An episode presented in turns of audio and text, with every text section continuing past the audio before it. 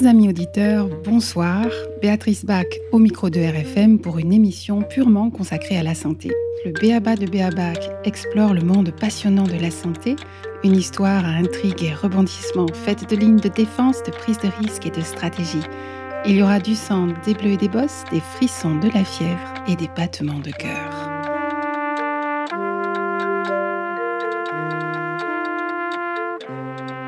Chers auditeurs, pour cette dixième édition, nous accueillons le docteur Nicole Delépine. Docteur, bonjour.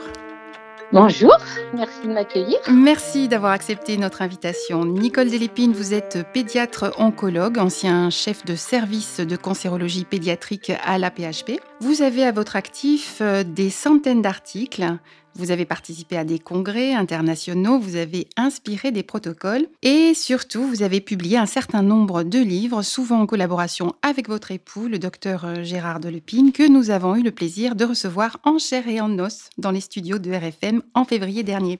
Vous sortez aujourd'hui tous les deux un dernier livre aux éditions Fauve, Autopsie d'un confinement aveugle, dont nous reparlerons bien sûr.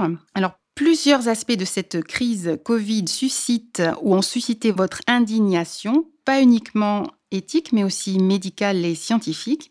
Et donc, nous allons essayer de partager cette heure en quatre pour aborder le confinement à l'aveugle, le traitement réservé euh, à nos aînés, les masques obligatoires pour les enfants et la vaccination. Est-ce que c'est un programme qui vous convient? Très bien, très bien. Il y a beaucoup de choses à dire sur chacun. Alors donc, on va commencer par votre dernier livre, qui est la compilation de vos articles et travaux de mars à juin dernier. Euh, c'est vrai que vous aviez été productive et c'est tant mieux pour la circulation de l'information. Qu'y a-t-il à dire de plus important à nos auditeurs sur ce confinement à l'aveugle? Bah, écoutez, ce qu'il faut dire, c'est ce qu'on avait en fait euh, senti d'emblée, euh, comme quelques autres, mais ces quelques autres n'avaient pas eu beaucoup la parole non plus, euh, c'est que le confinement à l'aveugle ne pouvait être qu'une catastrophe, puisque d'abord ça s'était jamais fait dans le monde, on n'avait jamais arrêté une épidémie en confinant ensemble les, sujets sains, si j'ose dire, et ceux qui étaient soumis à, à gros risques de contamination. En d'autres termes, quand une infirmière euh, rentrait de l'hôpital où elle avait soigné des Covid et qu'elle rentrait voir ses enfants et son mari, euh, bah, évidemment, elle les contaminait plus que si, euh, les, malades avaient été isolés. Hein. Donc, vraiment, mélanger les, personnes saines et les personnes malades ou, possiblement contaminantes était une aberration. Euh, à tel point qu'on se demandait, moi j'ai revu quelques titres d'émissions, de, de, je sais pas qu'on avait fait à l'époque, où on disait, on a l'impression qu'ils veulent euh, aggraver l'épidémie, qu'ils veulent surtout pas que ça s'arrête, qu'ils veulent, bon, je crois, je crois qu'on avait raison, oui, tout se passait comme si on voulait surtout qu'il n'y ait pas de, euh, de, de, soins, pas d'arrêt de l'épidémie. Euh, la meilleure preuve est évidemment la façon dont on traitait, on traitait les, les soignants. Hein. Il y, a des, y, a des belles images qui recirculent là, de, de, soignants dans les EHPAD, enfin des belles entre guillemets, où on voyait qu'ils avaient des, des sacs poubelles euh, dans les pieds, euh, euh, des, un tablier donné par un boucher, un masque fait par la grand-mère. Absolument. Ouais, non, mais c'est invraisemblable, quoi. Aucun équipement. Alors, il y a quand même un niveau d'incompétence auquel moi je ne crois pas.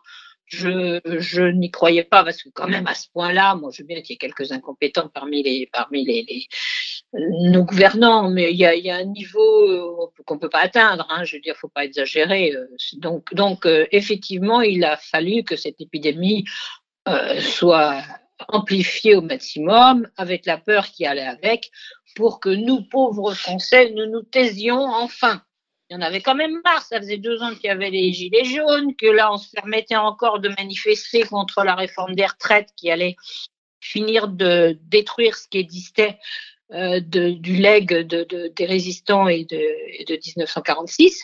Euh, rappelez-vous le 49-3 du 29 février. Hein. c'est quand même c'est symbolique parce que ça s'est fait très euh, rapidement. Ils réunissent l'Assemblée nationale pour dire bah finalement les manifs on en a marre et on fait le 49-3. Et en même temps, euh, dans l'après-midi, ils disent bon, mais on va fermer, on va fermer les cafés. Enfin, ça commence.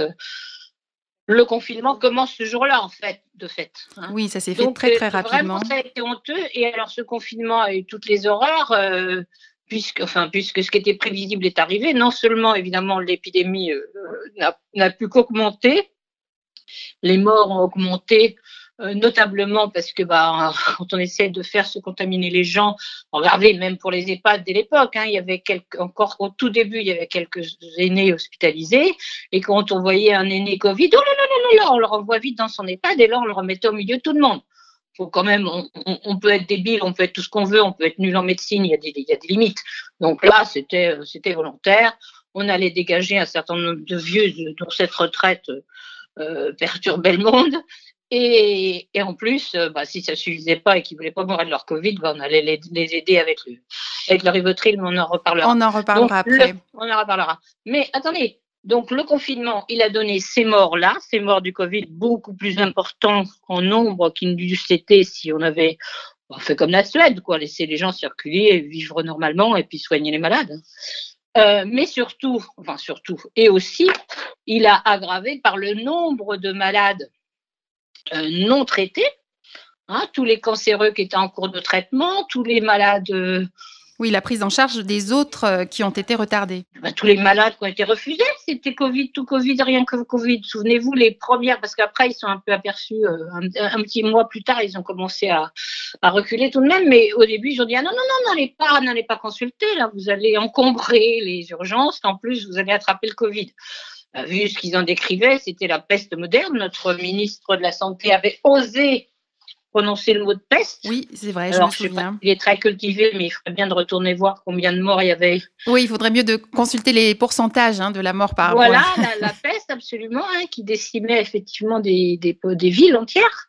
Hein, tandis que là, bon, c'était quand même du 0,5%. Bon, il, même s'il disait pas ça à la population, lui devait le savoir. Donc c'est vraiment, c'est vraiment faire peur.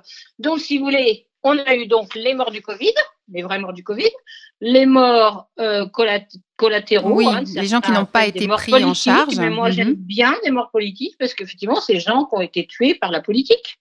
C'est-à-dire euh, l'appendicite qui attend chez elle, qui veut pas bouger, l'infarctus qui dit oh bah attends on va on va attendre un peu puis on va voir et puis qui meurt entre temps, euh, l'accident vasculaire cérébral là aussi qui commence à avoir des petits signes où on sait que c'est particulièrement urgent de consulter et d'être traité pour ne pas avoir séquelles. Bah non là ils ont attendu. Euh, puis s'ils téléphonaient aux urgences, non non non attendez attendez.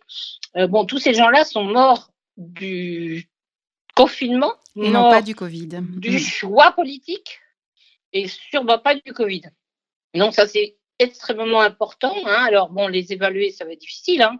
Euh, je crois que le professeur Perron dit ça autour de 20-25 000. De toute façon, c'est c'est inestimable actuellement dans la réalité parce qu'on peut essayer de se faire une idée des morts actuelles, euh, c'est-à-dire des, enfin, des morts des six derniers mois, mais toutes les séquelles à long terme euh, des, gens qui n'ont pas, par exemple, des gens qui n'ont pas été dépistés, moi je sais pas, pour le dépistage systématique des toutes petites cellules, etc., même on se bat contre ça, mais entre ça et, avoir une boule qui grossit dans son sein et qu'on traite pas et on attend euh, trois mois parce qu'entre-temps on n'a pas droit de rendez-vous, euh, ou pour un cancer du côlon ou autre, c'est pareil. Donc si vous voulez, il est clair que, que les morts pendant cette période depuis neuf mois, évidemment, sont énormes. Et c'est pour ça, quand, euh, quand ces messieurs, dames se permettent de dire, oh, la Suède, ils ont le même nombre de morts. Oui, enfin, ils ont le même nombre de morts. C'est Covid, hein, à quelques centaines près, peu importe. Maintenant, on les a dépassés à nouveau. Enfin, peu importe. Mais surtout, ils n'ont pas les morts collatérales. Je veux dire, les 25 000 ou 50 000 morts au-dessus, ils les ont pas. Vous vivez normalement, les gens continuent à aller chez le médecin, continuent à faire traiter leur infecture, continuent à, faire traiter leur cancer du côlon, et ils ne sont pas morts, euh, ils n'ont pas eu les morts du confinement. Donc ça, c'est très, très important. Et évidemment, à chaque confinement, on en rajoute. Alors, on n'a pas prononcé un mot qui est quand même capital. C'est-à-dire que notre ministre vient de découvrir, curieusement, ah, les Français ne vont pas bien. C'est charmant, non Ah bah ouais. Euh, ils n'ont pas le moral. ils vont tellement pas bien qu'il y a eu des, qu'il y a des bons de, de, de, gens qui se, sont suicidés. Je veux dire que là, les psychiatres avaient aussi attiré l'attention très tôt, hein, au mois de mars. Moi, je sais bien, j'avais essayé d'enrayer, mais enfin, c'était eux qui avaient, qui avaient fait des articles très tôt, sauf que évidemment, personne, personne n'en parlait. Donc, les, les troubles psychiatriques, évidemment, euh, sont très importants. Euh, et les conséquences, euh, bah, là aussi, elles sont pas, elles sont pas euh, quantifiables facilement. Mais maintenant, parce que ça va durer sur des années, des années, des années. Hein, les, les, les, gens compétents dans ce domaine nous disent que vraiment ça relève du stress post-traumatique. D'ailleurs, il y avait des articles à l'époque, des, des, mois de mars-avril, qui en fait relataient l'expérience de confinement je crois que c'était au Canada, et encore, c'était du confinement de gens malades, où il y avait quand même plus de raisons. néanmoins, les, il décrivait très bien, et on peut le redécrire maintenant avec tout ce qu'on lit de, de, plus en plus sur, sur les conséquences psychiatriques de ce confinement, que c'est du genre du stress post-traumatique. Le stress post-traumatique, ça dure 5 ans, 10 ans. À la limite, vous allez bien et puis top, vous avez un problème dans votre vie, ça réapparaît avec une catastrophe. Donc, euh, les psychiatres, les psychologues ne sont pas prêts d'être au chômage, entre guillemets.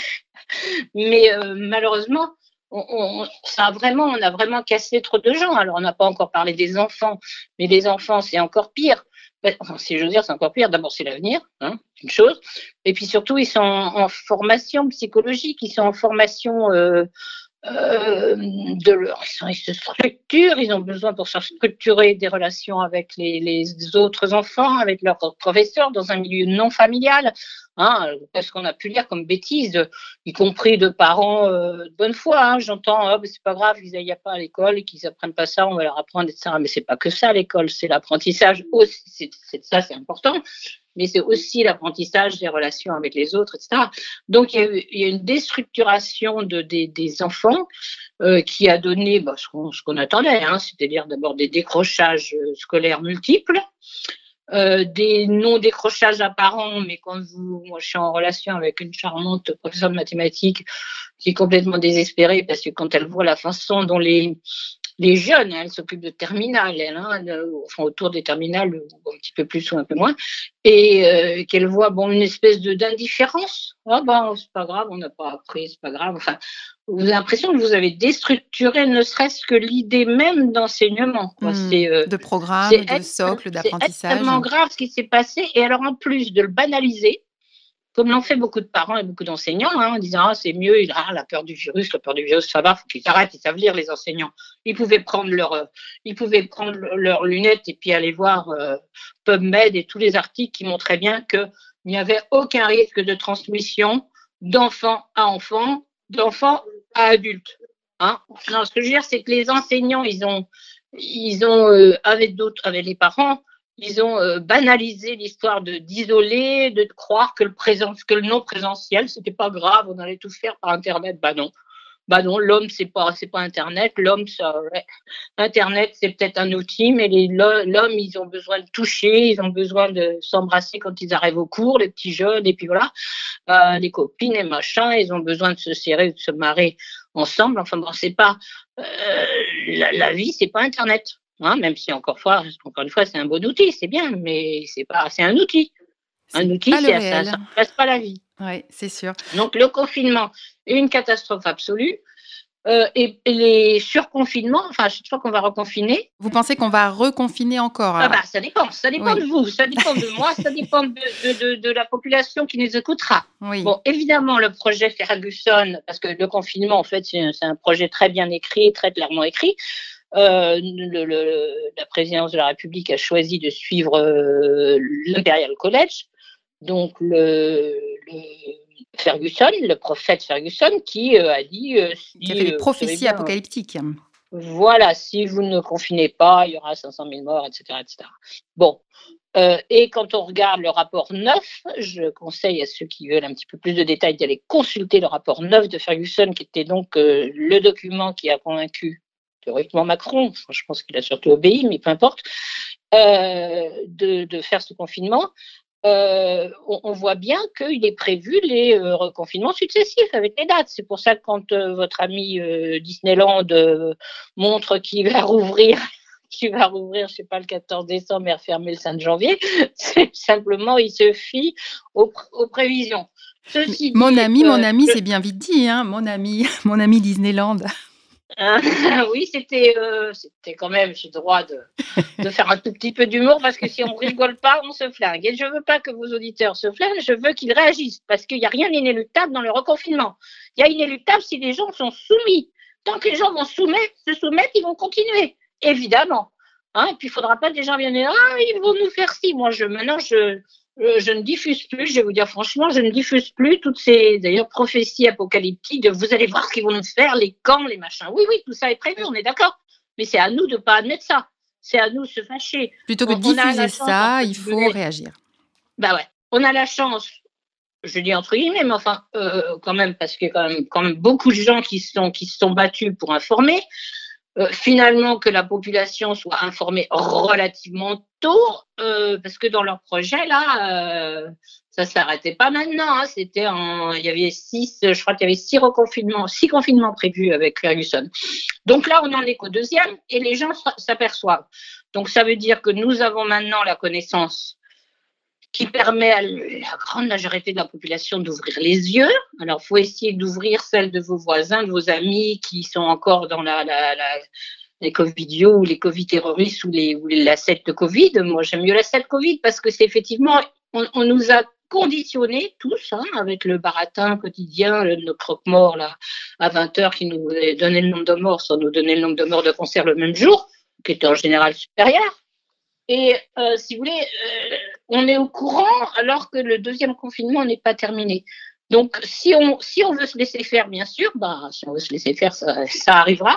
Mais enfin, on a assez d'informations pour que chacun essaye de trouver la faille de la personne qui est en face de, de soi, qui n'a pas encore tout compris.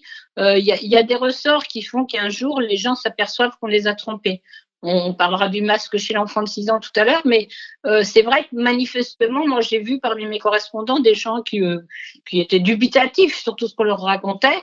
Et là, quand même, ça a fait beaucoup. Voilà, quand on a touché Donc, à leurs oui. enfants, ils ont peut-être réagi voilà, un peu plus. Alors, mm. Voilà, alors, on peut être étonné, bon, on parlera des vieux, mais enfin, on peut être étonné que le coup du Rivotril, ça n'apparaisse que maintenant. Mais enfin, bon, on va dire que c'est vaut mieux maintenant que pas du tout. Bon, c'est vrai, c'est un peu, c'est un peu choquant. Quoi. On a assassiné 1000 personnes et c'est au mois de novembre qu'on dit ah ouais, hein, bon. Enfin bon, peu importe. J'ai mieux que ça soit maintenant que rien. Donc euh, les gens se réveillent. Donc euh, moi, je suis assez optimiste quand même sur le fait que bah, qu'on va réussir à, à faire tomber.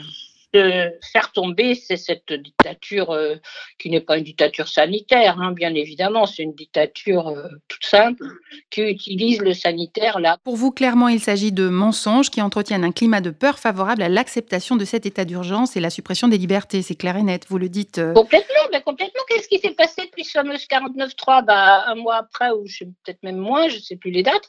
Une, effectivement, si fin mars, ils votaient à l'Assemblée nationale la, la, les premières lois d'urgence et la suppression de nos droits. Mmh.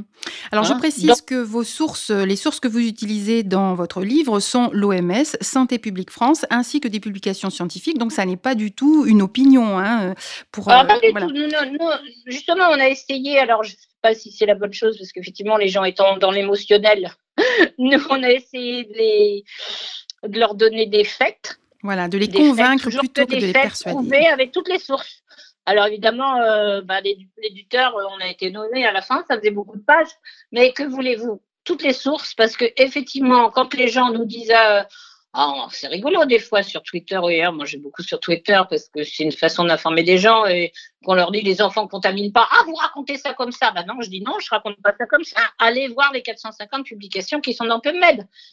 Et nous, on vous les a résumés dans tel ou tel article. Mais évidemment, ce ne sont que des faits. Hein. Euh, effectivement, on a, essentiellement raconté des faits. Après, bon, je dis pas qu'on n'a pas fait quelques articles où on parlait de la psychologie des gens, mais c'est encore des faits aussi quand même. Hein.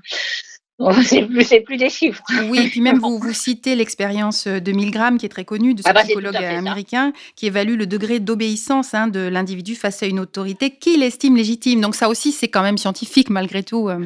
Ah, bah, 1000 grammes, c'est tout à fait intéressant. Et, et d'ailleurs, là, ça, ça, ça, ressort, il y en a qui en reparlent parce que apparemment il y a, une, il y a justement un, un, article qui explique qu'il y a, à partir du moment où il y a deux experts théoriquement euh, scientifiques, euh, chacun euh, vraiment très fiable officiellement et qui disent pas la même chose, ça, perturbe un petit peu les, victimes de, des expériences comme celle de 1000 grammes ou comme celle qu'on vient de vivre, qu'on est en train de vivre encore qui effectivement nous imposait des mesures complètement aberrantes. À partir du moment où les gens se contredisent, euh, ça fait du bien. Et alors je lisais, mais je ne savais pas du tout, apparemment en mars 2020, ils ont fait un jeu à la télé euh, avec l'expérience de 1000 grammes. C'est absolument extraordinaire. Alors il y en avait, il y avait eu des expériences aussi il n'y a pas si longtemps, je pense qu'il y, a cinq ans, il y avait eu un très bon euh, reportage là-dessus. Euh. Ouais, que... mais là, ils ont fait un jeu, carrément un jeu, au moment où nous, où ils nous imposaient le, le confinement, ils faisaient un jeu sur la soumission à l'autorité. C'est pervers, hein, quand même. Hein. Bon, bon, je vais creuser ça parce que c'est quand même extraordinaire, je trouve. bon. Donc nous allons enchaîner maintenant sur la population des EHPAD, nos aînés, euh, que nous rappelons que ce sont des personnes non privées de leurs droits citoyens et qui pourtant se sont vues refuser beaucoup de choses. Oui, oui, ça, je trouve ça absolument fabuleux. Euh, que ces gens qui n'ont pas été condamnés parce qu'ils avaient tué je ne sais qui, euh, ou même volé euh, dans un supermarché, soient mis en prison, une prison de plus en plus sévère, si j'ose dire, parce que et plus sévère que les prisonniers, hein, parce qu'il y en a qui ont dit ah ben non, on va faire peut-être un on, va essayer de faire un hold-up pour aller en prison. Au moins, on aura droit à une heure par jour dehors et puis on aura droit aux visites. c'est les résidents qui disaient ça. Ouais, ouais, ouais. Bon, c'était peut-être sous forme de plaisanterie, mais néanmoins, oui. Oui, oui, c'est absolument, absolument hallucinant ce que ce qu'ils vivent.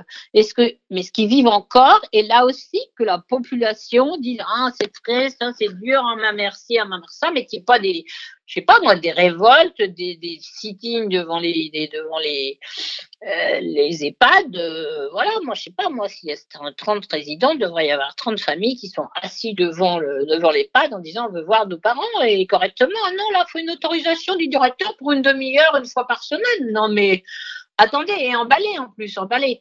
Alors, c'est-à-dire que vous êtes, euh, bon, euh, euh, je sais pas, un truc sur la tête, et puis surtout, surtout le masque. Et, ces pauvres personnes qui sont, qui sont des citoyens à part entière, ils sont comme pour un certain nombre un petit peu âgés quand même, et un peu fatigués. Et bah, ils reconnaissent éventuellement plus les, leur famille quand ils enfin leur fille ou leur enfant, ça, enfin ceux qui viennent le voir, quand ils sont avec leur masque. Parce que évidemment, un, un, sujet âgé qui entend plus très bien, eh il se fie à, il lit sur les lèvres de sa fille, il voit les émotions, en tout cas, il voit, même s'il comprend pas absolument tout. Et là, on met à travers une vitre, on empêche de toucher la personne, mais sans toucher, on n'est plus une personne. On n'est pas, on est des humains, on a besoin de se toucher. Une vieille dame de 100 ans, elle a besoin de sa fille qui vient la voir, lui prenne la main, lui caresse la main pendant qu'ils, euh, pendant qu'ils vont discuter. Qu'est-ce que c'est ce cinéma-là pour sauver une vie de quelqu'un de 100 ans? On lui demande à la dame à l'entrée si elle préfère perdre sa vie dans les huit jours euh, en voyant sa fille que gagner trois mois de plus? Non, mais c'est une honte. Mais c'est une honte. Je, franchement, j'en suis toujours parvenue. Non seulement qu'ils osent prendre ce genre de décision, mais là aussi, c'est la soumission, la soumission du peuple à ses décisions. Quand vous voyez, je sais pas, il y avait des histoires, il y avait un couple euh, au début, euh, ça avait été sur, les réseaux sociaux. Je sais pas euh, qui vivaient ensemble, mais enfin, il y en avait un qui était finalement en EHPAD et puis sa, femme venait le voir tous les jours, lui apportait à déjeuner quelque chose de meilleur qu'à l'EHPAD, enfin, en tout cas fait par elle. Bon. Eh ben là, elle n'avait plus le droit de rentrer, figurez-vous. Alors, quand même, il avait, une chambre qui, tenait dehors, enfin, qui avait une vitre dehors, qui donnait dehors. Alors la dame, elle vient le voir jusqu'à sa vitre, et ben, elle avait une contravention parce qu'elle n'avait pas le droit d'aller là. Ah bah ouais. C'est incroyable. Hmm. Ah oui, non, Moi, ce qui m'a le plus choqué, c'était d'apprendre qu'on a, je ne sais pas si c'est vrai, je pense que c'est vrai, enfermé euh, à clé les, résidents. Oui, bien sûr, parce qu'il ne fallait pas qu'ils sortent de leur chambre, parce que par sécurité, n'est-ce pas, il fallait les isoler. Non, mais attendez, on les a tués. Alors, Rivotril, on va en reparler, mais on les a tués essentiellement par euh, maltraitance maltraitance au sens propre du, terme, mise en danger de la vie d'autrui parce que euh, un vieux comme ça, qui est isolé, qui voit euh, bah, les soignantes vite fait, parce qu'évidemment, il n'y a quand même pas beaucoup de, il y a pas beaucoup de personnel. Du coup, elle n'a plus le droit d'être avec les autres, euh, les autres résidents. Et elle voit, bon, on lui apporte son pas, au revoir, merci. Et puis c'est tout, plus de visite, rien.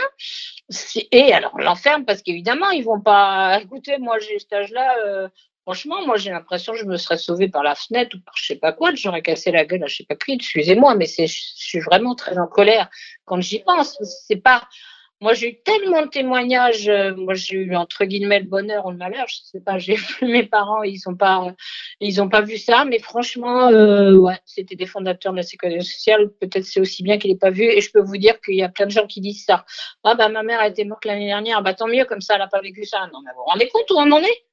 Non, non, non, là, c'est monstrueux, mais attendez, c'est un problème d'aujourd'hui. Hein, c'est aujourd'hui encore. Hein. Bon, c'est bien qu'ils aient passé le, le apparemment euh, le reportage sur France 3 et les gens aient appris que contrairement à ce qu'il disait Édouard Philippe au mois de mai, euh, c'était pas du baratin. On avait effectivement non seulement le droit, mais relativement des injonctions de faire du, du aux personnes aînées qui euh, avaient une suspicion de Covid, hein, je précise suspicion, et qui par ailleurs avaient l'interdiction de recevoir un traitement euh, précoce, parce que des fois que l'hydroxychloroquine soit un peu dangereux, au moins tant qu'on les assassine avec le chloroquine, il n'y a pas de doute, avec, la, avec le rivotril, il n'y a pas de doute sur l'issue.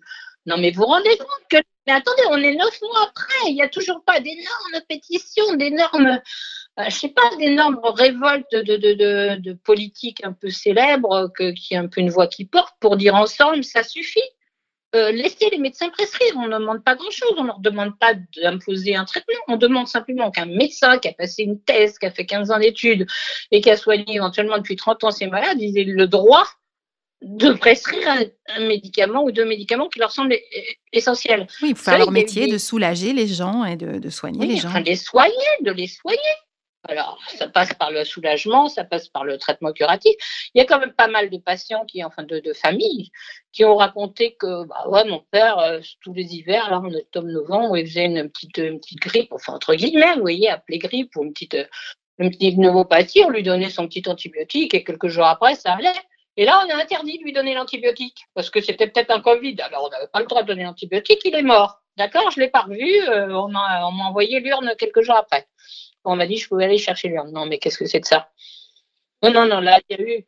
C'est tellement monstrueux, moi je ne sais pas. Parce que je veux bien, moi je 1000 grammes, euh, j'en avais parlé, c'est vrai, au tout début, mais je ne pensais pas que ça pouvait aller jusque-là, qu'on laisse enfermer nos vieux citoyens euh, à part entière, qu'on fait voter. Hein, mmh. quand oui. faire voter, oui, ça on les euh, fait voter, oui. Chercher. Mmh. on va aller chercher. Voilà, je ne pouvais pas imaginer que les, la population, encore une fois, que, que, que les pervers, euh, les, les, hommes de pouvoir sont pervers, comme dit, comme dit la, la, la psychologue, la Biléron, c'est extraordinaire ces, ces vidéos. Euh, mais que, que les hommes de pouvoir veulent imposer leur pouvoir, certes, mais que nous, nous acceptions globalement que les médecins acceptent de, de se voir enlever ce pourquoi ils ont fait euh, 15 ans d'études. Non, mais euh, c'est absolument invraisemblable. Alors après, on peut dire ils, ont fini par y croire, etc. Oui, ça va. Hein. Quand on n'a pas le droit de soigner, ça ne dépend pas du médicament. C'est le droit de soigner, point à la ligne. Donc il n'y a, pas, un médecin qui a l'excuse d'avoir accepté le principe, encore une fois, on ne lui demande pas de donner un médicament s'il n'y croit pas ou s'il pense que c'est dangereux.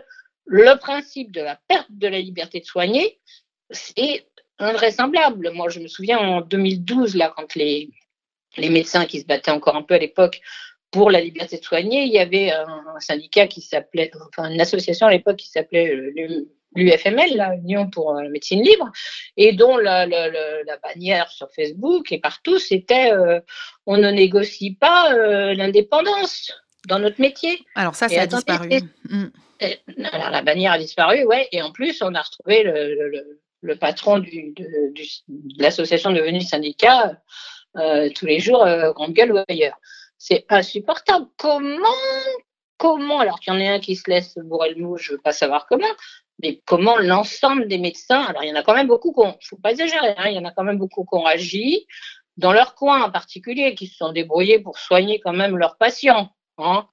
Euh, il y en a, ils allaient faire acheter l'hydroxychloroquine dans une, dans une, une, pharmacie et puis le, le, l'AZT dans une autre, comme ça, euh, les gens ne repéraient pas que c'était pour un traitement pour le Covid, mais ils disaient, bah non, c'est, pour, euh, je sais pas, il a une polyarthrite, là, il a des.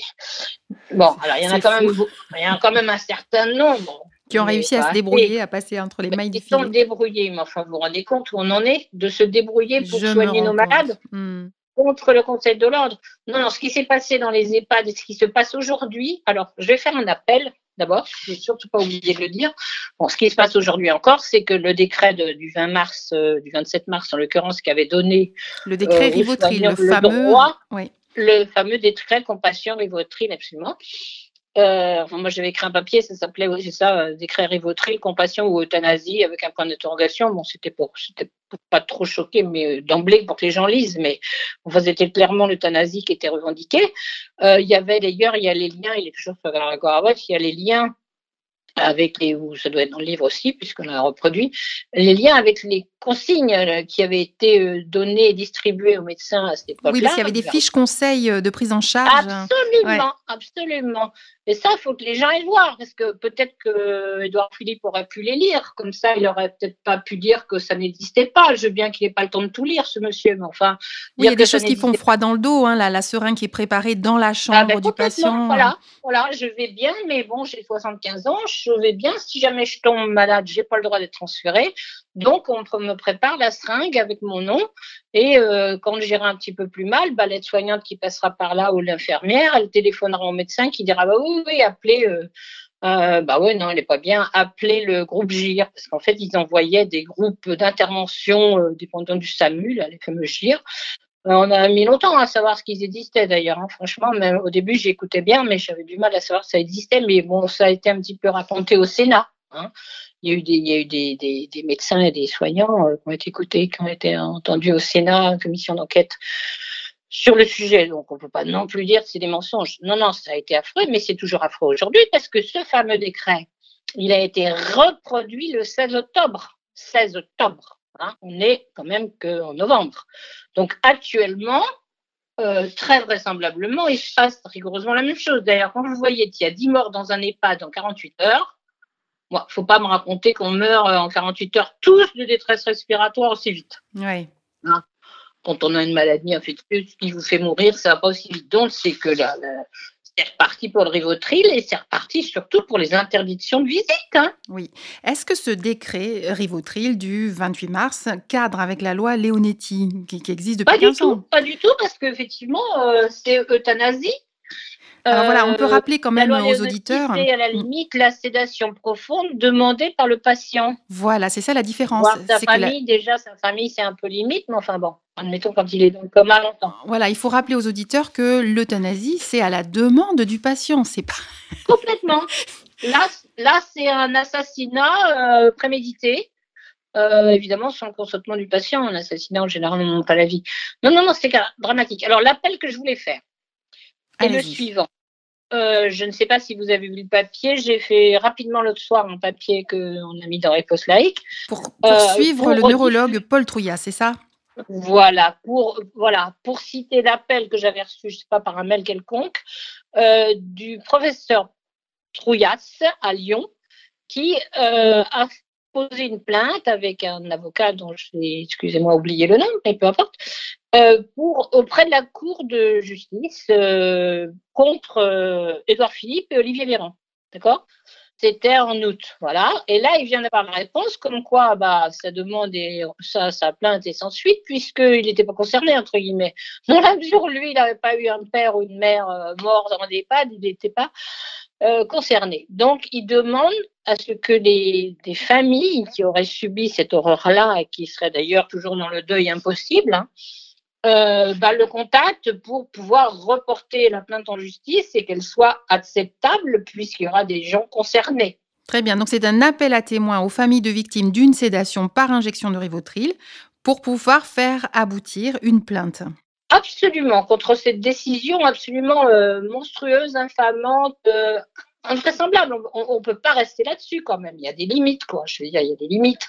Hein, je veux dire, même le sang contaminé, ils avaient laissé traîner les, enfin, ils avaient laissé utiliser des, effectivement des flacons de sang à risque, mais je pense qu'ils n'avaient pas la, la, conscience quand même.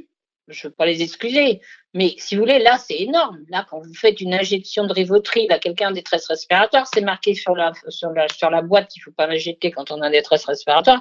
Donc là, là, il n'y a aucun. Y a, oui, donc c'est une contre-indication pour. Des... Oui, donc là, il n'y a pas de. Ils savaient bien ce qu'ils mm. faisaient. On ne peut pas laisser comme ça.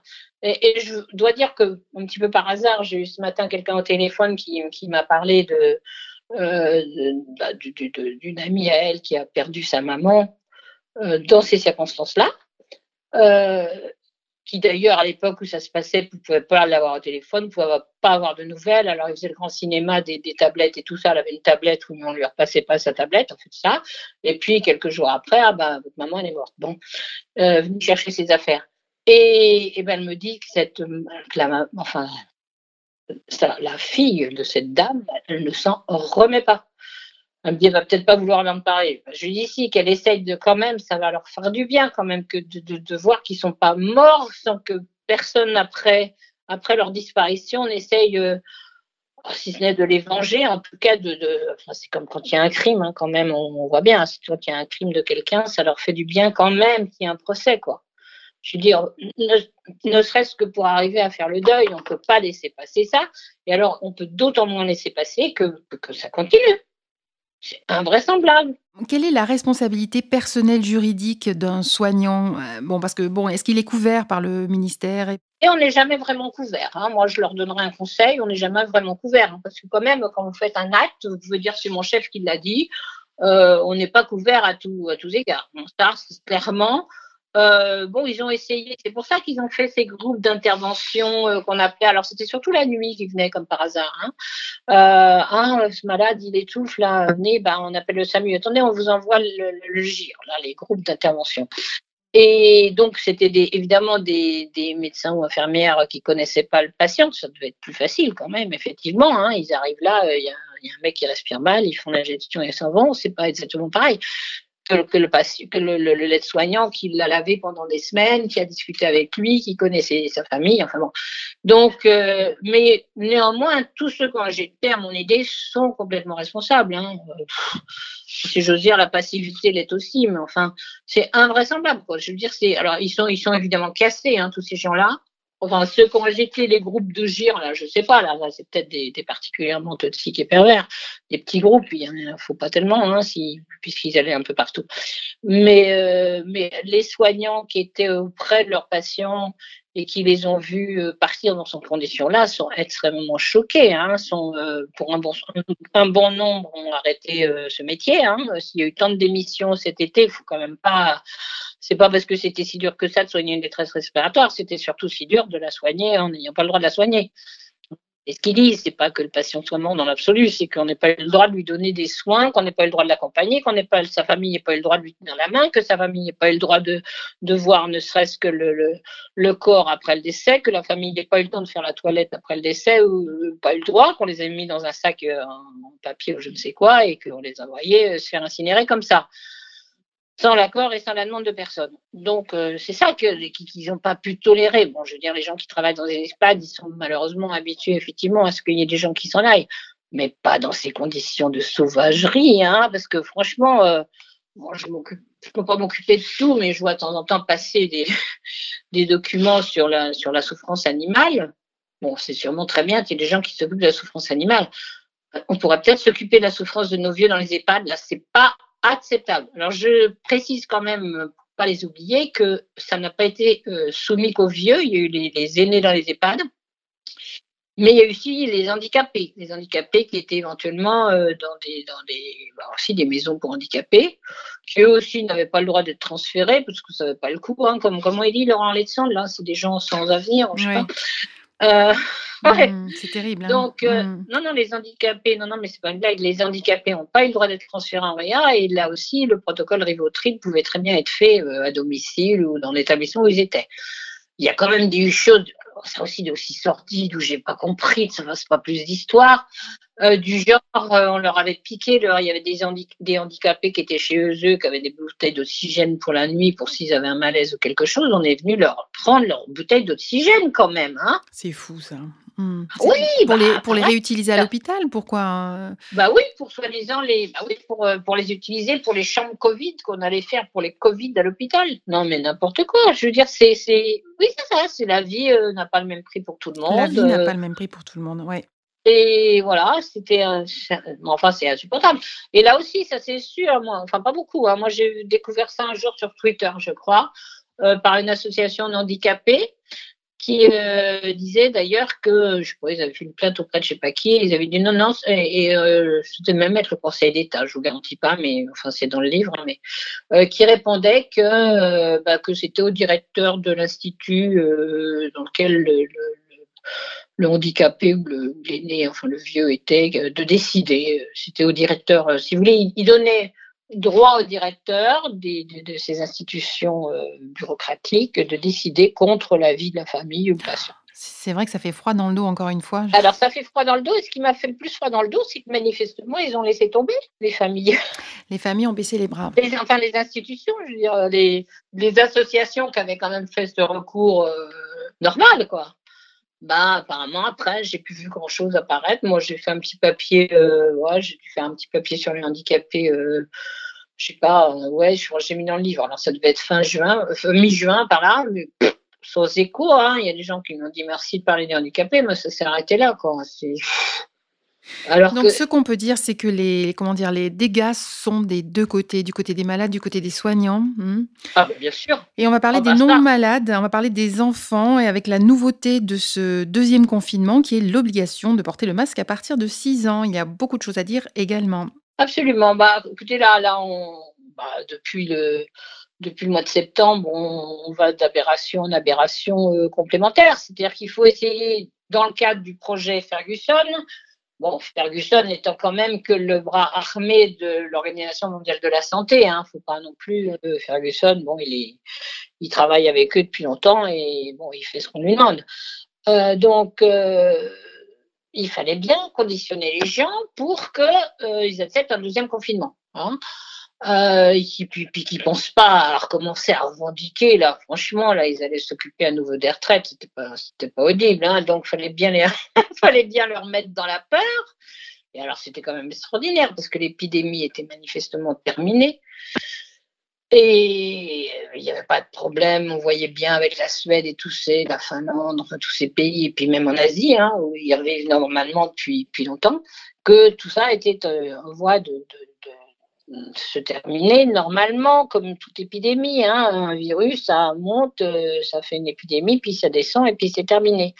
Alors on, nous disait, ouais, ouais, mais la deuxième épidémie, non, non, la, deuxième vague, la deuxième vague, vous n'avez qu'à voir la grippe espagnole. Non, non, non, non. Euh, Gérard euh, Delépine a pris le temps de faire une analyse de la grippe espagnole, parce que tout le monde le disait d'ailleurs. Hein. Euh, il avait bien dit Raoult dès le début, la, deuxième vague de la grippe espagnole, c'est une vague bactérienne. C'est-à-dire que les gens fatigués, qui avaient, qui avaient fatigué leurs poumons, etc., et qui rencontraient euh, des nutris, euh, qui rencontraient euh, des bactéries sur, sur leurs poumons fatigués par la virus antérieure, étaient morts, mais ils étaient morts de, d'autres choses. Bactériennes, bactériennes. Et en 1918-19, on n'avait pas vraiment les antibiotiques qu'on a aujourd'hui. Il faudrait là aussi qu'ils fassent un petit peu d'histoire, les gens qui causent à la télé, comme on dit, euh, qui nous disent Ah, regardez la grippe espagnole. Non, non, la grippe espagnole, c'est parce qu'il n'y avait pas d'antibiotiques. Alors évidemment, nous, si on nous interdit d'utiliser des antibiotiques, on revient au même. Mais enfin, a priori, on savait quand même pas qu'on n'allait plus avoir droit aux antibiotiques, hein, non plus. Donc, euh, ah oui, mais par contre, il y a eu effectivement des ils ont interdit d'utiliser l'azithromycine chez les, chez les, chez les aînés. Hein. Non, non, mais c'est, ils ont été loin dans l'horreur. Je, je ne comprends pas qu'il n'y ait pas plus de réactions parce que malgré tout, je veux bien euh, 1000 grammes et tout ça, mais il y a quand même des gens conscients. Mais, mais, maintenant, mais il y a une espèce de, passivité. Tout à l'heure, j'ai mis un, j'ai répondu à Dupont-Aignan. J'ai dit, euh, je sais pas, il se battait contre je sais pas quoi. Alors, il proposait des mesures intermédiaires, etc., en faisant attention. J'ai répondu, non, faut arrêter, quoi. Le confinement, ça sert à rien, ça fait des morts. Ça fait euh, demander avec les autres politiques, unissez-vous pour un coup, au moins pour demander qu'on arrête ce confinement. Ah ben non, chacun essaie de trouver sa petite, euh, sa petite solution pour atténuer. Mais non, il n'y a pas besoin d'atténuer, il faut arrêter de confiner. Toutes mesures, et en particulier ces masques monstrueux dont, euh, on va parler. Alors déjà, masques monstrueux chez les, chez les grands, hein, je veux dire chez les grands, euh, sur la plage, en plein air. Je pense qu'il y a des comiques qui pourront faire des livres extraordinaires, hein, parce que voir, voir, les gens se, se, baigner avec un masque dans une mer où il n'y a personne, il euh, faut quand même le faire. Hein.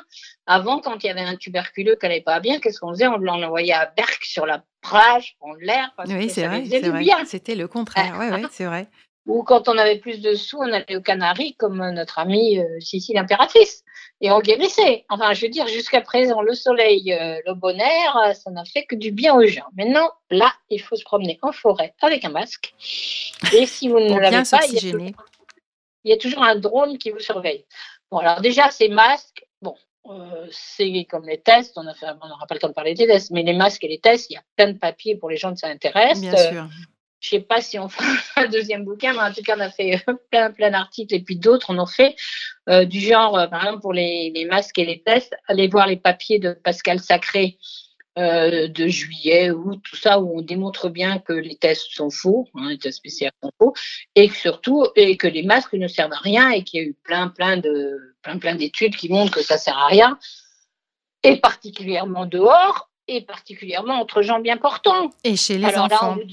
et la Société française de pédiatrie a communiqué sur euh, le fait que, euh, comment dire, il y a peu de Covid chez les enfants, que ce sont des formes bénignes. Et surtout, effectivement, il y a très peu de formes, il y a très peu de formes chez les enfants. Les, en France, il y a dû y avoir trois morts euh, étiquetées Covid chez l'enfant. Euh, alors qu'il y en a beaucoup plus de, de, grippe chaque année, et dont deux au moins, on a eu le dossier détaillé qui était, euh, qui était euh, des, grands immunodéprimés, enfin c'était des, grands malades qui allaient mourir d'un virus qui passait par là, que ce soit celui-là ou un autre.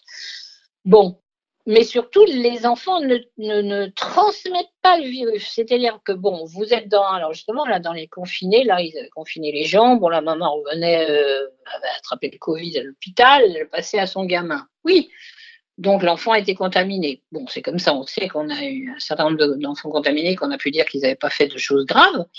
Mais surtout, euh, on a vu qu'ils ne transmettaient jamais le virus. On a fait je ne sais pas combien de papiers, enfin nous, mais relayant les énormes morceaux de papier euh, publiés dans la littérature internationale, dans les revues à comité de lecture, vous savez, toutes ces revues oui, oui, où on oui. impose à, on impose au professeur Raoul de, de publier là-dedans, mais quand il y a des articles publiés là-dedans qui n'intéressent pas, alors là, du coup, n'existe plus. Les enfants sur des, des, des, millions, des 30 millions de contaminés qui ont été étudiés euh, euh, et publiés dans des revues à comité de lecture, il n'y a euh, aucun, aucun, je dis bien aucun publication d'un enfant qui aurait contaminé, d'un enfant de moins de 19 ans. Hein, il est mmh, Ah oui, c'est des grands enfants là. Des grands enfants, oui, oui, non les gens de moins de 19 ans, enfants et ados, ne contaminent pas les autres enfants et ne contaminent pas les adultes. D'accord? Donc, ils en gros, être... s'ils l'attrapent, ce n'est pas grave et ils ne se contaminent pas les uns les autres. Voilà. Alors, la grande démonstration de, de, de nos journaux performants, c'est de dire Ah, dans une classe, il y avait cinq contaminés, c'est donc ils sont contaminés entre eux. Bon, bah écoutez, s'ils ont envie de faire leur médecine, qu'ils prennent le temps de la faire et puis on en discutera dans 20 ans. Mais je veux dire, c'est non, non, mais c'est tragique de voir le niveau de la conversation, quoi. Je veux dire, il y a, je sais pas, Gérard, la dernière fois qu'on a repris les enfants, ça doit être, on a fait un, on a fait un papier dans Nexus, je crois, fin septembre. Donc, on a fait refait toute la littérature à ce moment-là. Il n'y avait toujours aucun cas de contamination d'un enfant à un autre enfant ou d'un enfant à un adulte.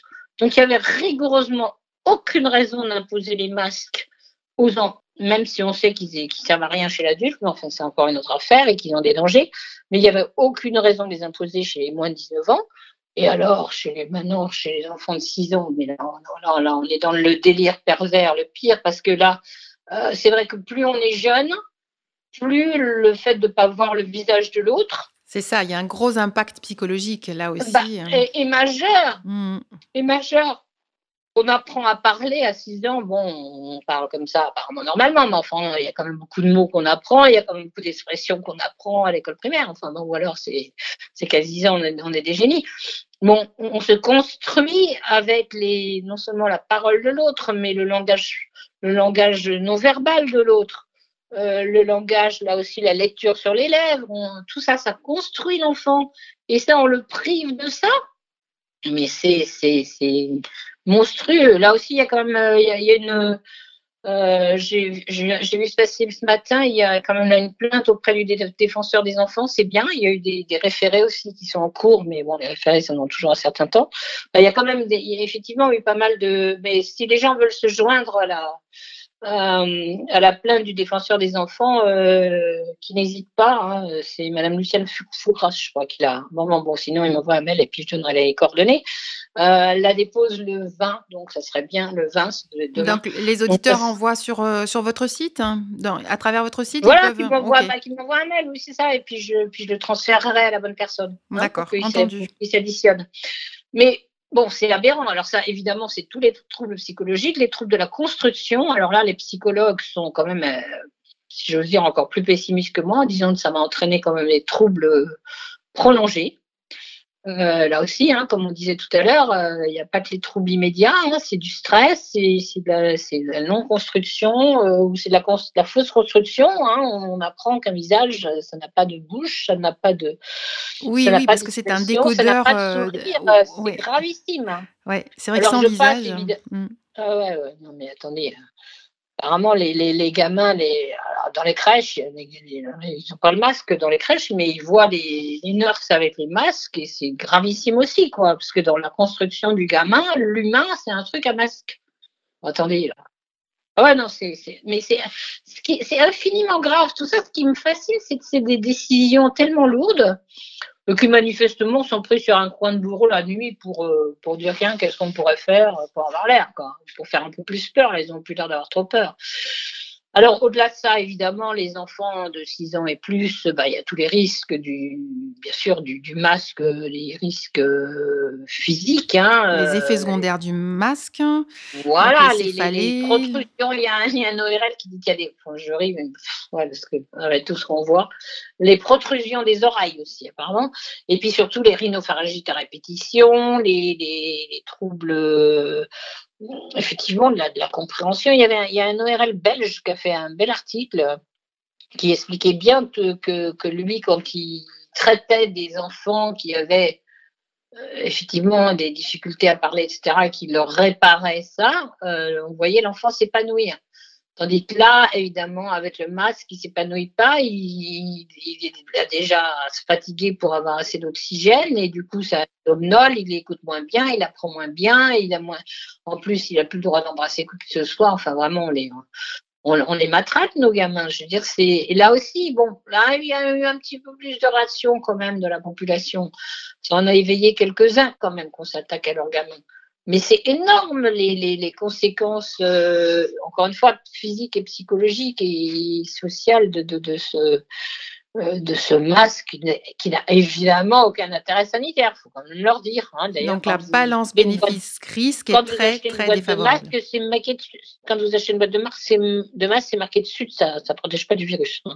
Bon, alors en plus, c'est évidemment des nez à microbes, des nids à microbes parce que bon, bah, on crache dedans, on peut pas, on le tire, on le retire. Enfin bon, c'est bien, on respire ses propres germes, enfin c'est charmant. Ça devient un bouillon de culture. ah non, non oui, c'est un bouillon de culture, absolument. Et, pendant ce temps-là, par contre, euh, on ne peut pas euh, se faire bloquer nos défenses immunitaires puisque euh, on a un masque entre l'air, le bon air, de dehors euh, et, puis ben, l'air qu'on respire puisqu'il est filtré par toutes nos, nos miasmes. Voilà, et puis il faut rappeler que la respiration, c'est quand même euh, à la base de toutes les techniques de gestion émotionnelle, hein, et ça compte. Mais oui, mais mmh. oui, apparemment, tous les gens qui, qui font euh, détendez-vous, etc., apprenez à respirer. Derrière le masque, c'est moins efficace. Mais non, quand même, c'est pas moins efficace, c'est monstrueusement moins efficace. Enfin, c'est énorme, quoi. Comme c'est là, là aussi, il y a une espèce de, soumission à ce masque, y compris chez l'adulte, y compris dehors, y compris euh, dans les manifs. Non, mais attendez, alors là, là, ça, c'est le comble pour moi. J'aime mieux qu'ils manifestent avec un masque que pas du tout. Mais quand même, vous allez manifester contre des décisions aberrantes du gouvernement et vous y allez avec le masque. Alors on me dirait, on me répond comme ça, peut-être. On montre euh, qu'on est de bonne volonté, qu'on veut bien discuter. Non, oui, ça doit être ça, mais c'est peut-être aussi, ça diminue les chances de reconnaissance faciale. Ah oui, il y a ça aussi. Si c'est ça, c'est bien. Mais si c'est pour montrer qu'on est de bonne volonté, on n'est pas bonne volonté, on écoute des conneries, mmh, quoi. Enfin, on est en heure, oui, je ne suis pas habituellement vulgaire, mais là, franchement. Euh, c'est devenu absolument insupportable cette situation de soumission de la population parce que entre nous soit dit, si tout le monde enlève le masque dehors, il n'y aura pas assez de personnes pour nous verbaliser. Pas exagérer. Les plaintes, en l'occurrence les, les, contraventions, il ne faut pas les payer. Apparemment, il faut les envoyer à Maître Brusa. Je pense que tout le monde connaît aussi ce site-là. C'est euh, réaction19fr, euh, gmail.com. Euh, c'est un, avocat euh, d'origine italienne qui, depuis le début, se bat vraiment bien pour euh, regarder, lui, chacun son domaine, lui, il regarde sur le plan juridique ce qu'il peut faire. Très bien. Et quand il, voilà. Et quand il dit les contraventions ne sont pas légales dans cette circonstance-là, envoyez-les-moi ou allez venez voir sur l'association, venez voir sur mon site. Et il fait, en général, il y a des modèles pour de plaintes, etc. Non, non, c'est important, mais bon, il y a quand même beaucoup de gens qui se battent, hein, mais faut, faut, euh, faut il faut continuer, il faut les aider. Faut les aider, surtout pas accepter, quoi, pas accepter. Moi, je suis désolée du poignant, euh, pas plus que pas plus que bien d'autres, hein, mais, mais lui souvent il prend des grands airs de dire je vais faire quelque chose. C'est peut-être pour ça qu'il m'énerve un peu plus, parce que c'est pareil au moment de la reprise de l'école, euh, ils ont tous dit ah non, écoutez pour une fois que Macron disait quelque chose de juste en disant faut rouvrir les écoles le 11 mai, Bon, c'était peut-être pour l'économie, pour tout ce qu'on veut, mais enfin, il avait donné la bonne décision. Ah ben, dès le lendemain, Édouard Philippe et puis tous les politiques d'un bout à l'autre euh, se sont tombés, lui ont tombé dessus. C'est insupportable. Il n'y a que Philippot, je dois dire, qui en ce moment fait des papiers intéressants. Oh, c'est quand même malheureux qu'il y en ait qu'un, quoi. Donc on va terminer par un sujet qui est encore plus angoissant, je trouve, c'est la question des vaccins. Plusieurs laboratoires ont entamé la troisième phase du test du vaccin contre le Covid. L'INSERM euh, annonce qu'il pourrait être autorisé dès cet hiver. Que, que pensez de tout cela? Bah, Écoutez, euh, j'espère que Didier Raoult a raison. C'est-à-dire que c'est de la science-fiction. c'est déjà bien. Mais effectivement, euh, cette espèce, on voit bien que c'était le but ultime. C'est là aussi, on voit quand même qu'ils ont été un peu pris de vitesse, hein, parce que qu'ils voient bien que, que, les populations réagissent quand même, hein, parce que là, on n'a pas parlé des autres pays, mais enfin, il y a d'énormes manifestations en Allemagne, en Italie, en Espagne, euh, en Angleterre. Il y a encore que nous qui avons que des petites manifestations.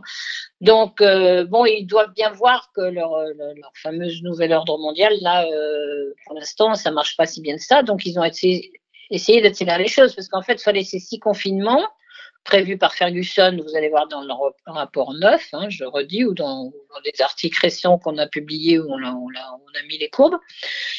Euh, ou alors même, j'ai mis sur notre site, j'ai mis euh, un dernier diaporama de Gérard fait, euh, je sais pas, qui s'appelle Hystérie euh, du Covid, un truc comme ça, enfin vous allez le trouver, où il y a, euh, il y a, il y a 80 diapositives, dont, dont effectivement les courbes de Ferguson et ces six confinements prévus.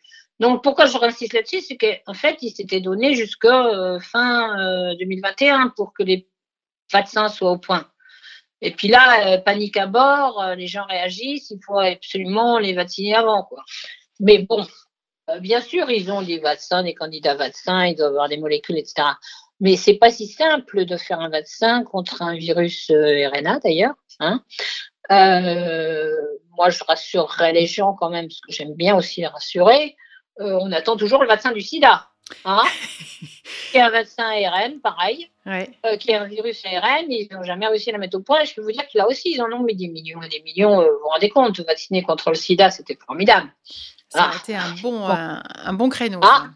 Bah ouais, c'était un bon créneau. On l'a toujours pas parce qu'effectivement, ce sont des virus difficiles à, qui bougent beaucoup, qui mutent beaucoup. Donc, les gens vont vite s'apercevoir et savoir qu'on a fait un vaccin, euh, je sais pas, au mois de décembre, et puis que voilà, il faut en refaire en mars si c'est plus le même etc.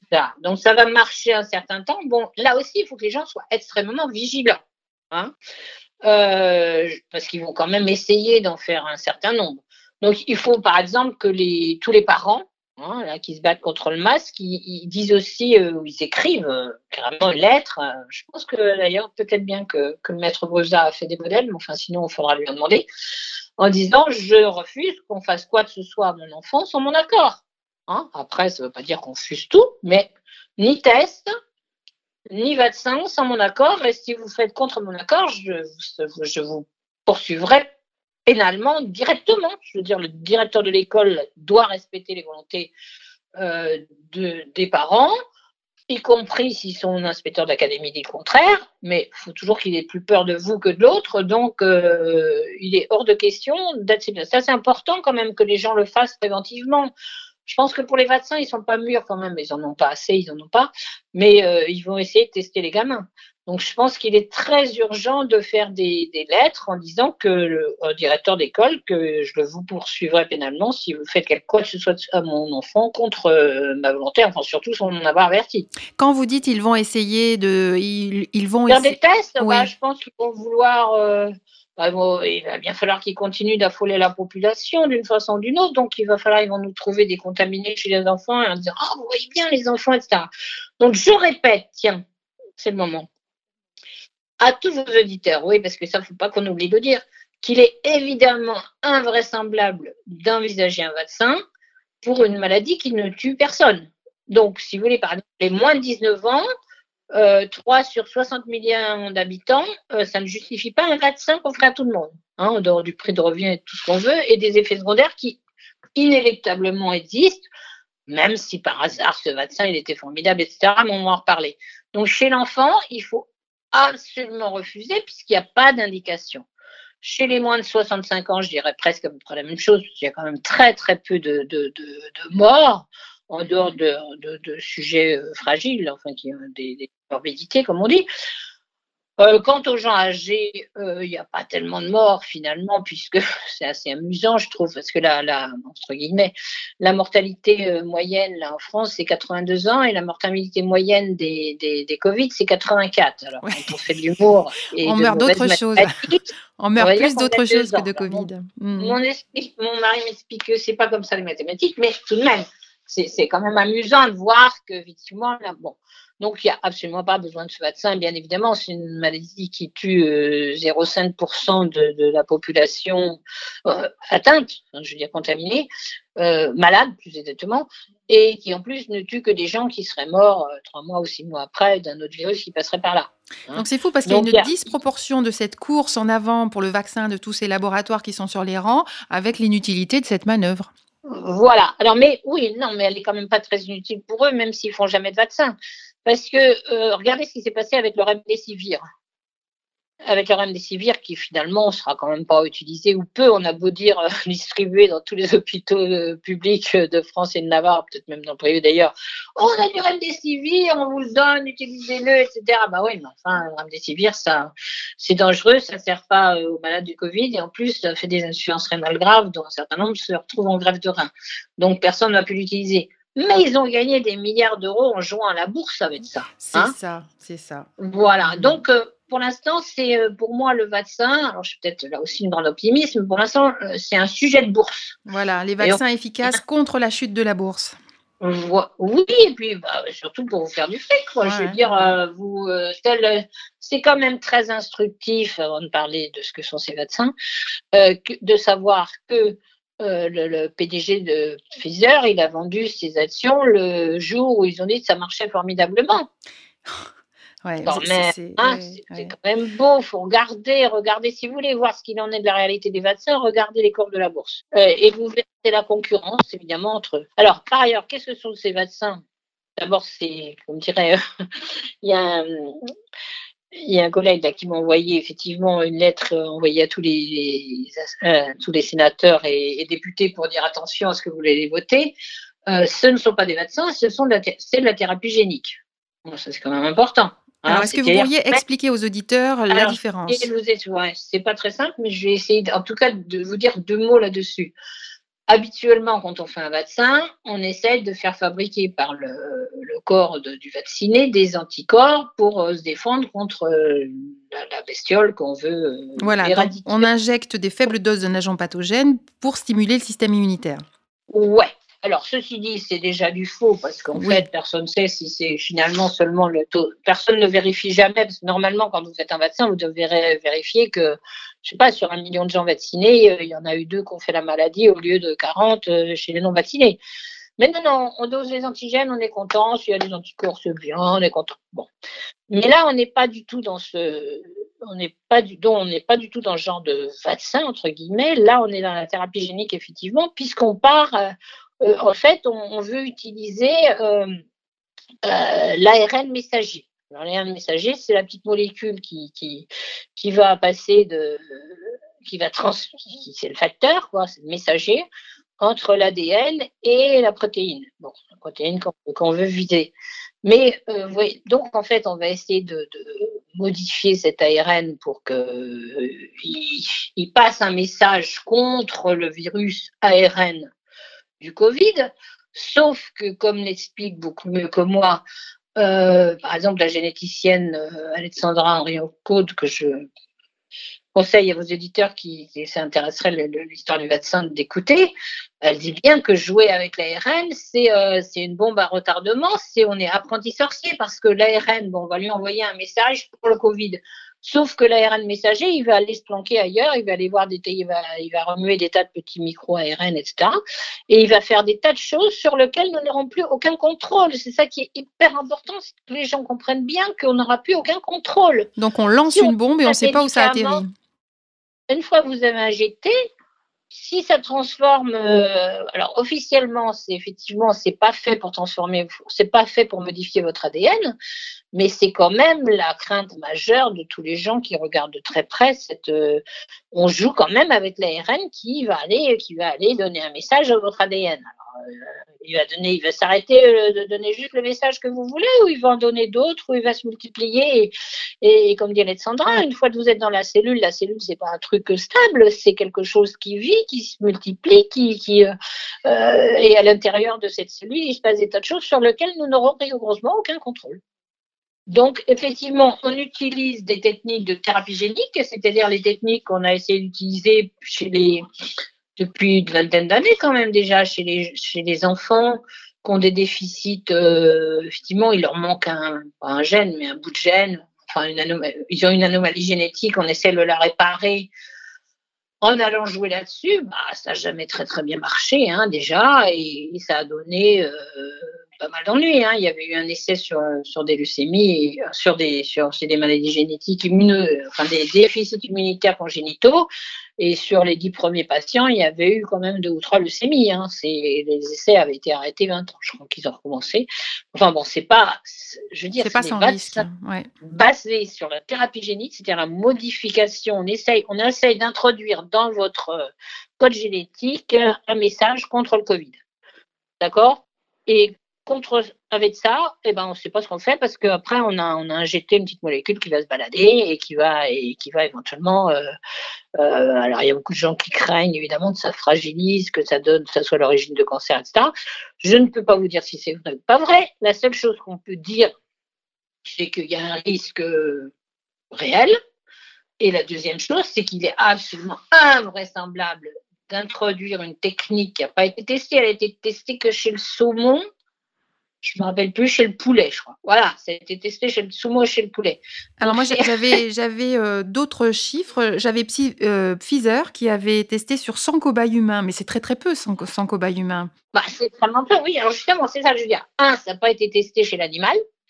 Normalement, la mise au point d'une molécule comme ça, euh, ça prend 15 ans. Hein alors, un an, euh, moins d'un an, c'est complètement aberrant. C'est bien pour ça que là, ils s'affolent quand même. Hein. Euh, là, ils essayent de vendre de l'action, hein, comme je le disais tout à l'heure, parce que bon, ça va forcément foirer. Il faudra, même si un jour ça peut marcher, il faudra qu'ils prennent le temps de, de réétudier, de voir ce qu'il a pas voulu. Parce que je ne sais pas si vous avez vu, à chaque fois qu'il y a un essai, il y a toujours au bout de, de, 15 jours, il y a eu un mort, ou il y a eu des, des, myélites, enfin des maladies euh, très vite quand même, sur très peu. Alors vous vous rendez compte qu'effectivement, ils ont pris 90 malades, je crois à peu près, là, effectivement, chez 6 heures. D'abord, ce pas des malades de l'âge de ceux qui veulent vacciner, hein, c'est entre 15 et 50 ans. Donc déjà, c'est une population de gens sains, ça n'a rien à voir éventuellement avec le, le vieux avec comorbidité qui risque de mourir, puisque les vieux qui n'ont pas de comorbidité, ils ne meurent pas en l'occurrence. Hein. Il y a des vieux de 100 ans qui ont fait des Covid et qui vont très bien. Donc euh, voilà, donc déjà, c'est pas, mais 100 patients, 100, enfin 100 cobayes pour une molécule qu'on veut coller à 7 milliards de gens, c'est quand même pas beaucoup. Non, mais je pas beaucoup. Là aussi, c'est tellement énorme que les, les gens devraient se rendre compte comment, comment oser enfin, se faire injecter à soi-même une molécule qui va modifier mon, euh, mon ADN mm. potentiellement, pas forcément, je suis mm. d'accord, pas forcément, mais j'aimerais mieux le savoir avant. Enfin, on joue quand même avec le feu, on n'en sait rien, peut-être ah, et peut-être pas. Complètement, mais c'est complètement apprenti sorcier. C'est-à-dire, je pense pour ça que, que, effectivement Raoul pense que ça verra pas le jour ou peu le jour, si vous voulez. Bon, bien sûr qu'ils vont lâcher un petit peu sur le sur le marché et puis qu'ils vont avoir plein d'emmerdes parce que parce qu'on peut pas ne pas avoir d'ennui avec une avec des euh, des molécules qu'on n'a pas testées. Déjà, Mais comment se fait-il que l'Inserm fasse cette annonce? Oh, bah parce que l'Inserm s'en plein dedans. Bah, L'INSERM, ça n'existe pas. C'est pas, enfin, je veux dire, ça n'existe pas en tant que public. C'est un partenariat public-privé, l'INSERM. Hein. D'ailleurs, tous les hôpitaux publics maintenant sont des partenariats public-privés. Donc, évidemment, euh, bah, Monsieur Lévy, euh, Yves Lévy, le, le, mari de Madame euh, Buzyn, c'est quand même le, monsieur qui travaille sur le virus du sida, enfin sur le vaccin du sida depuis 30 ans. Euh, il est patron de l'INSERM, mais enfin, je ne sais plus s'il est encore ou pas, oui, mais enfin bon, peu importe. Il est surtout le patron d'un énorme conglomérat de, de, de, boîtes privées publiques euh, qui, euh, qui travaillent avec l'INSERM, mais évidemment, ils sont complètement dedans. Je ne sais pas ce que vous imaginez avec cette question, que, que, que, que l'INSERM était indépendant. non, non, je fais la naïve pour relancer non, la non, question. mais d'accord, mais vous pensez qu'il y a des gens qui croient que l'INSERM est indépendant quoi. Oh, je pense que oui, hein. honnêtement, je pense qu'il y a beaucoup de gens qui pensent que l'INSERM. Pas mouillé, pas mouillé dans le fric, ils sont mouillés jusqu'aux deux oreilles. Bah, regardez euh, qui a fait l'essai, qui était le sponsor de l'essai Discovery qui n'a jamais vu le jour, puisque malheureusement, dès les études intermédiaires, vous voyez que le, bras avec les cycloroquine marchait mieux. Oui, alors bah oui. Donc il vaut mieux arrêter. Bah, c'est l'INSERM le sponsor. Hein c'est Lévy, c'est Yves Lévy. Hein, Donc, chers auditeurs, méfiez-vous de l'INSERM. Qui a monté le labo P4 à. Eh oui, c'est vrai, c'est vrai. Et c'est Yves Lévy, c'est l'INSERM. Bon, l'INSERM n'a rien d'indépendant. Et pourquoi ils en veulent tant à Raoult que effectivement, Lévi et Raoul, c'est pas, c'est pas un couple qui s'entend très bien, n'est-ce pas? Donc voilà. Mais bon, c'est, c'est euh, non, l'Inserm, malheureusement est sorti. À partir du moment, euh, moi, je pense que vraiment, je sais pas si j'arriverai un jour à, écrire ça, mais parce que à partir du moment où on a accepté que les laboratoires pharmaceutiques soient en bourse, que les cliniques privées soient en bourse, que les EHPAD soient en bourse, euh, on on, fait plus de médecine. Non, on fait plus de médecine. Il y avait le marché de la maladie, là il y a le marché de la vieillesse, euh, le marché de la santé ah, avec euh, la vaccination. Hein, L'autre jour, j'ai fait un petit papier sur les EHPAD, mais je crois que finalement j'avais oublié d'envoyer la, la pub en même temps. Mais c'est extraordinaire. pourquoi j'ai refait ce papier il y a quelques jours là, bah, il y avait, il y avait l'appel effectivement pour pour le rivotril, mais aussi je revenais de recevoir, à partir du moment où je tape quand même souvent effectivement euh, EHPAD, parce que je vais voir euh, ce, qui se passe là, ah bah je suis un bon client, je reçois investissez dans les EHPAD, c'est le meilleur rendement actuel. C'est affreux, c'est affreux. Si vos éditeurs sont courageux, qu'ils aillent taper EHPAD investissement. Et ils verront, ils verront c'est le meilleur placement, mais non, non, non, le marché n'est pas du tout, le marché est très actif, le marché des EHPAD est très actif, n'est pas du tout en crise. Je sûr, j'ai reçu ça il y a, il y a trois jours. Hein. Si vous voulez la fiche, vous l'enverrez, mais c'est invraisemblable, quoi. Bien, eh ben je crois qu'on a fait un tour d'horizon assez effrayant, mais il nous reste des choses à faire. Alors nous rappelons euh, l'appel à témoins du neurologue Paul Trouillas. Nous rappelons, vous m'avez dit au sujet des familles. Oui, oui, oui, oui euh, joindre le défenseur des enfants euh, pour euh, contre le port du masque obligatoire à 6 ans. Voilà. Et vous transmettez les informations. Il y a plein de pétitions qui circulent aussi, qu'ils aillent, les, qu'ils aillent les signer. Hein. Il y a quand même des pétitions contre l'enfant à 6 ans. J'ai regardé il y a quelques jours, elle était quand même à 180 000. C'était pas, c'était pas nul quand même. Bon, alors on dit les pétitions, ça sert à rien. C'est pas vrai quand même, hein, parce que quand il y en a trop de monde on trouve une petite porte de sortie, là. Ils sont en train d'essayer de trouver des portes de sortie. Non, il faut vraiment, faut vraiment que les gens se. Pour les vaccins, d'abord, il faut qu'ils défendent mortibus et qu'ils refusent toute participation, euh, sauf s'ils sont suicidaires. Bon, ça c'est un choix. Euh, à un essai sur un, vaccin, qui, qui trouve tous les moyens pour, pour ne pas accepter un vaccin. Euh, et puis j'espère quand même que s'il y avait une obligation de ce vaccin, cette fois-ci, on aurait 2 millions de gens dans les rues. Parce que les 11 vaccins obligatoires, je suis quand même très triste que les patients ne se soient pas plus remués. Mais là, oui, mais ça ne touchait que les enfants. Eh oui. Euh, mais là, ça va toucher théoriquement l'ensemble de la population. Donc peut-être que la population sortira. Donc il est hors de question d'accepter une obligation euh, quelconque de ce vaccin a priori non fiable et non testé qu'ils fassent leurs 15 ans pour le préparer, et puis on verra dans 15 ans, on en reparlera avec eux, avec une molécule sérieuse. Mais que les gens se rendent bien compte, c'est euh, un virus ARN. L'ARN, c'est le messager qui va euh, des protéines euh, à l'ADN. L'ADN, c'est notre, notre code génétique, hein, donc il ne faut pas qu'on aille le modifier quand même. Hein. Voilà, donc comprendre que c'est un abus de langage. aujourd'hui que ça le modifie, mais en tout cas, le risque est là manifestement. On refuse bien les OGM. Enfin, les gens, ils veulent pas manger d'OGM et ils veulent se transformer en OGM. Voilà. Belle conclusion, hein Belle conclusion. On va, finir là-dessus. Alors, merci beaucoup, Nicole Delépine. Merci infiniment pour cette heure d'entretien. Eh bien, de rien. On continue de suivre euh, votre actualité sur votre site. Et à très bientôt avec de bonnes nouvelles, espérons-nous. Absolument, mais ça dépendra que de nous. Ça dépend Hein, de c'est nous. ça qu'il faut que les gens comprennent. C'est c'est pas, c'est que les peuples qui décident. hein. Le message Donc, est euh, passé. Ça, c'est important. Merci. Merci beaucoup. Au revoir. Chers auditeurs, c'est la fin de cette émission. Merci de l'avoir suivi. C'était un plaisir de recevoir Nicole Delépine au micro de RFM. J'espère que c'était le cas aussi pour vous. Vos idées et commentaires sont toujours les bienvenus. Chers auditeurs, faites passer les messages. Suivez les actions. Restons unis et solidaires. Manifestons-nous. Soutenons-nous. Et souvenez-vous que même et surtout les révolutionnaires doivent veiller sur leur santé. Chin Chin, à la prochaine.